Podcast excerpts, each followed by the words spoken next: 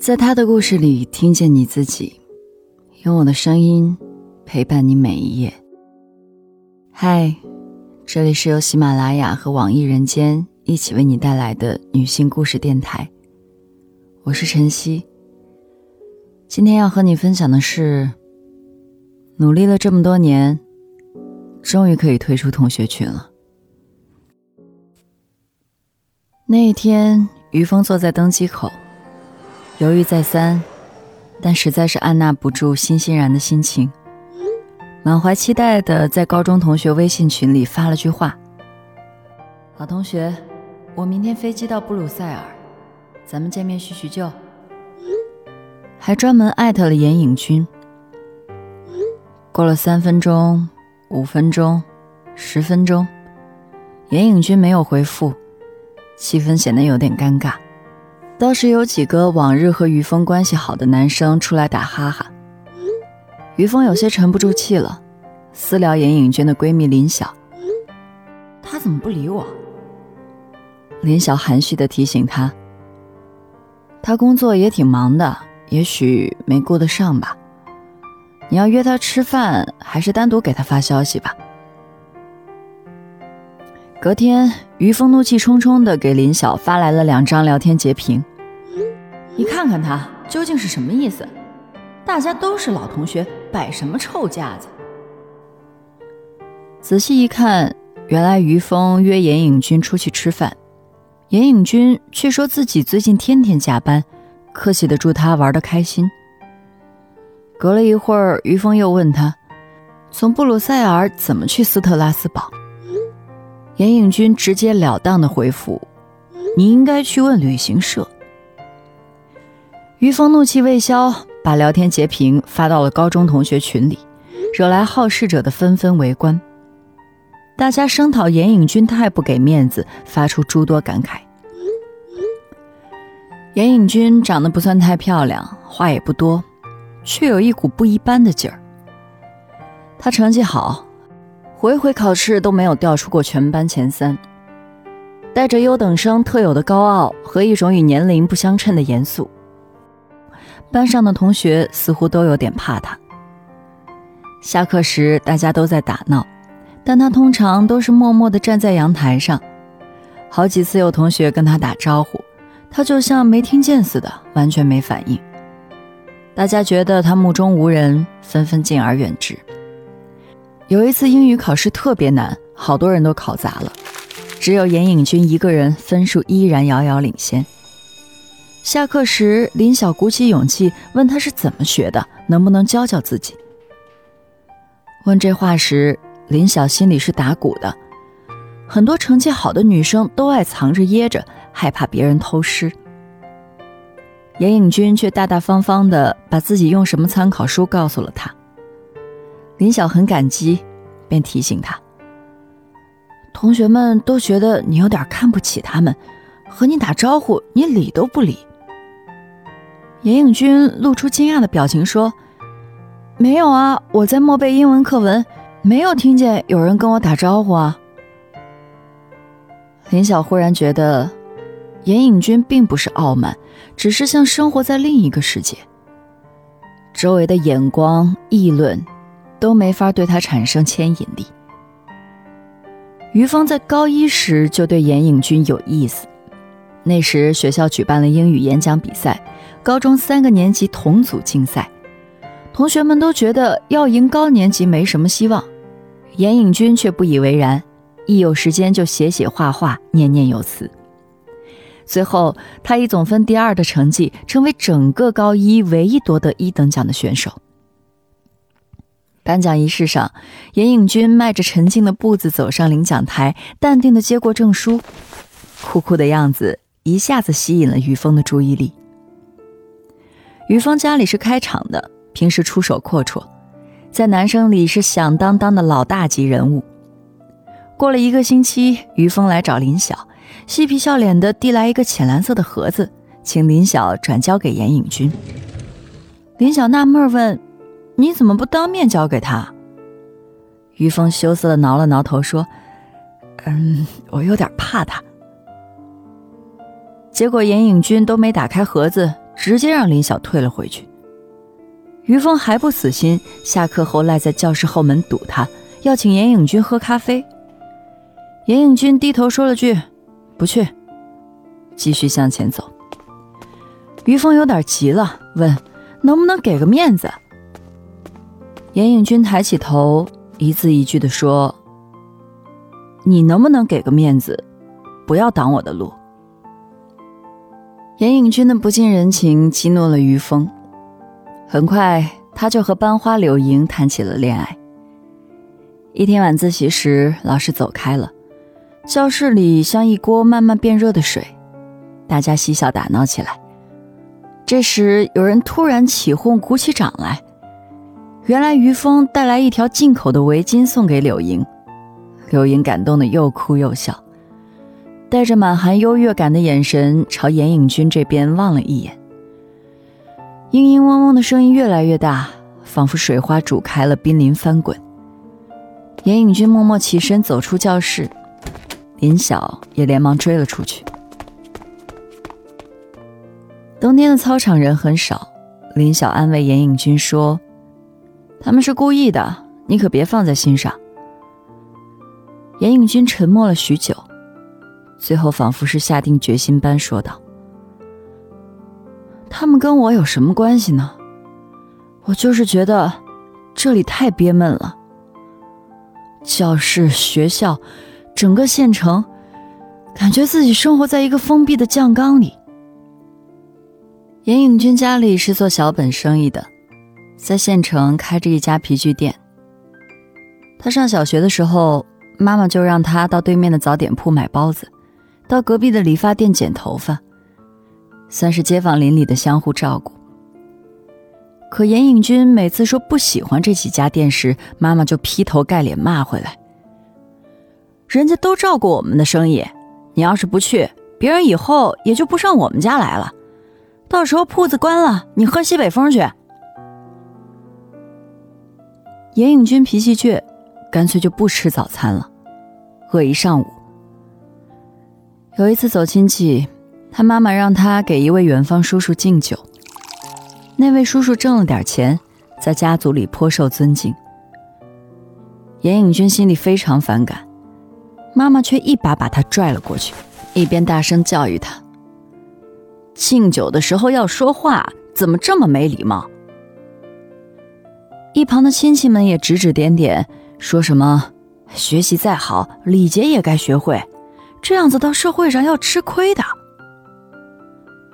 严颖君感到莫名其妙，这些人跟我八竿子打不着，我为什么以后要孝敬他？于是那天回家，他决绝的向妈妈宣布，以后他再也不会跟着去走亲戚了。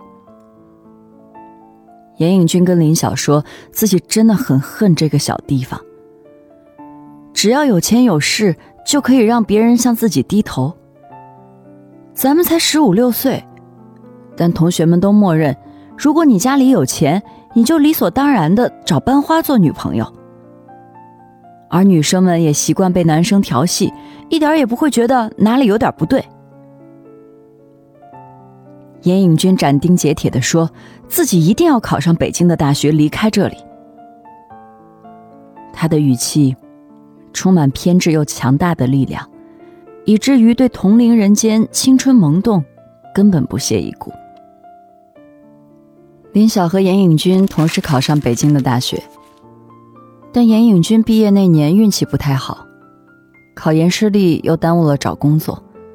结果只进了一家月薪三千元的小公司。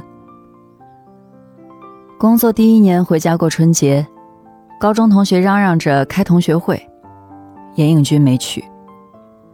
席间，于峰问道：“严颖君怎么没来？”一个同学笑道：“哎呀，听说他在北京混的不咋地，原来他妈以为他毕业后能挣大钱呢，动不动就炫耀他。现在啊。”提起他就来气，哪像峰哥你，连锁店都开了好几家。于峰点了一根烟，笑着问：“他以前多傲，怎么会混的不咋地呢？”那语气像是在惋惜，又像是有一丝讥讽。在那家小公司里，严颖君被老板安排去跟客户喝酒，喝到快深夜。他穿着细长高跟鞋，颤颤巍巍的在路边等出租车。那时他突然觉得，这么多年来自己一直把故乡当成想要摆脱的假想敌，其实是错了。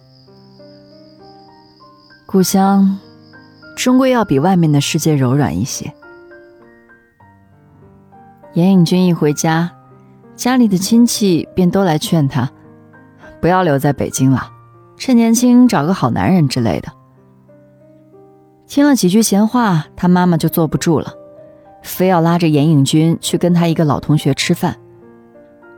到了地方，严颖君才发现，对方也带着一个跟他年纪相仿的小伙子，这才反应过来，自己这是被骗来相亲了。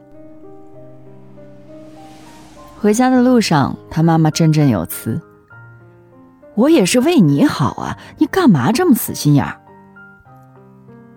严颖娟反问道：“你干嘛什么事都想控制我？”他忍不住从小时候被迫敬酒开始，历数了这么多年来对妈妈的不满。他妈妈听得目瞪口呆：“这些陈芝麻烂谷子的事儿，你怎么还记得？”严颖君叹了口气，再回家几天，对故乡那种美好的想象一下子就破灭了。在这里，谁跟谁都认识，谁跟谁都能扯上点关系。你的隐私，转眼就变成了别人茶余饭后的谈资。你要习惯被议论，被关系绑架，被胁迫。碍于情面，做很多自己不愿意做的事情。严颖君决定了，回北京接着准备考研，一定要在大城市生根立足。第二年，严颖君考研成功，毕业后又顺利进入体制内工作。消息很快在小城里传开了，大家开始对昔日学霸刮目相看起来。同学聚会时，于峰嚷嚷着让林晓给严颖君打电话，让他来参加。电话接通后，于峰嬉皮笑脸地说：“严处长，你不来，我们今晚就不散了。”话到了这份上，严影君也抹不开面子，只好过来。严影君坐下后，于峰就开始滔滔不绝地讲起生意上的荣耀。旁边的同学知道他在吹牛。但毕竟他的生意做得风生水起，万一哪天有求于他呢？于是纷纷露出敬佩的神色来。还有几位起身向他敬酒，请于总以后有机会多照顾照顾自己。严颖君脸上浮现出一种又尴尬又格格不入的复杂表情。酒过三巡，气氛变得随意起来，男男女女说着暧昧的话。搂搂抱抱的在一起合着影，严颖君越发感到难受，对林晓说：“这么多年没见，大家变得越来越油腻了，以后再也不参加这种聚会了。”一年之后，严颖君低调结了婚，新郎是他单位同事，一个普普通通的职员。于峰知道后，到处跟人说。我还以为什么样的男人才能镇得住他呢？没想到啊，看上去很普通嘛。从此以后，他便时不时在高中同学群里发一些照片，要么是各地的五星级酒店，要么是他和一些三四线明星的合影，仿佛在存心炫耀着什么，或是和看不见的敌人较劲。后来，严永军出国了。第一次在国外过年，没有走亲访友，也没有赶不完的饭局。他坐在窗边看书，屋里一片寂静。远处枯枝上停着一只黑色的鸟，偶尔呱的一声叫。周围又寂静如初。严颖君跟林晓说，他第一次觉得自己和故乡之间那根紧绷的弦，终于因为距离的遥远而变得若有若无。他终于可以从那种剪不断理还乱的人情关系中挣脱出来了。微信上收到于峰邀约吃饭的那天，他心里咯噔一跳，那种久违的紧张感又浮上心头。